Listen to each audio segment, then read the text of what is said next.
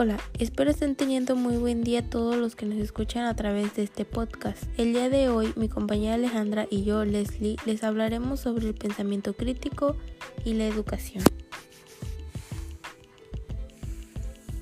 Como pequeña introducción podemos decir que vamos a identificar el papel que juega el pensamiento crítico dentro de la educación mediante un reconocimiento de la relación que tienen con el aprendizaje la cultura de la información y el pensamiento creativo.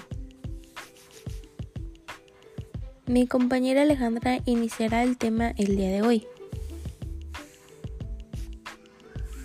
Así es, primeramente es correcto hacerles saber qué es el pensamiento crítico. Es el proceso de analizar y evaluar el pensamiento con el propósito de mejorarlo. El pensamiento crítico presupone el conocimiento de las estructuras más básicas del pensamiento, los elementos del pensamiento y los estándares intelectuales más básicos del pensamiento.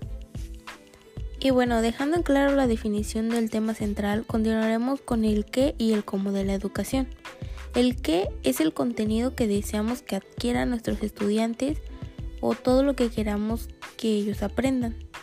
El cómo es el proceso de todo lo que hacemos para ayudar a que los estudiantes adquieran el contenido de un modo profundo y significativo. Así es, pero quizás se pregunten también cuál es la conexión entre el pensamiento crítico y el aprendizaje. A ver, platícanos, Ali.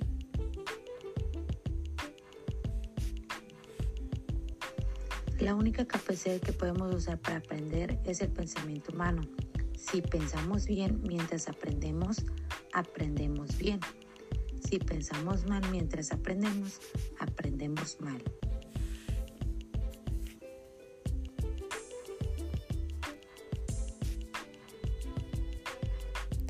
Tienes toda la razón, Ale. Para complementar un poco todo este tema, también hablaremos de la relación que tiene este tipo de pensamiento con la cultura de la información. La cultura de la información es el creciente preocupación para los educadores. Implica una constelación de habilidades ligadas tanto a la educación como al pensamiento crítico. Sin competencia alguna en la cultura de la información, los estudiantes no pueden convertirse en personas educadas, porque no habrá cuál información aceptar y cuál rechazar. El pensamiento crítico es el que provee las herramientas para evaluar la información.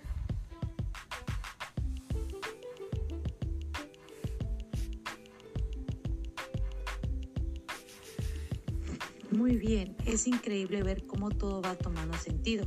Y ya para finalizar también comentaremos un poco sobre el pensamiento creativo.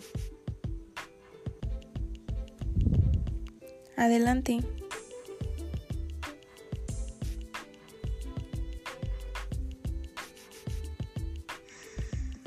es la capacidad para idear algo nuevo, relacionar algo conocido de forma innovadora o adaptarse de esquemas de pensamiento o conducta habituales, usar la razón y la pasión. Y recapitulizando toda la información, podemos concluir con que el pensamiento crítico es de mucho apoyo en la educación y como diferentes factores van influyendo para que sea así. En lo personal considero que este tipo de pensamiento es muy bueno en todos los aspectos. ¿Tú qué piensas, Ale?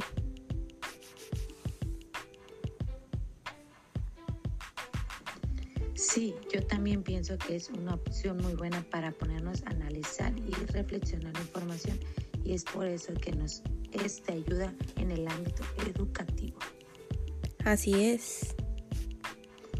Y bueno, con esto concluimos nuestro podcast el día de hoy. Espero que les sea de muy útil y de su agrado. Nos vemos en un próximo episodio.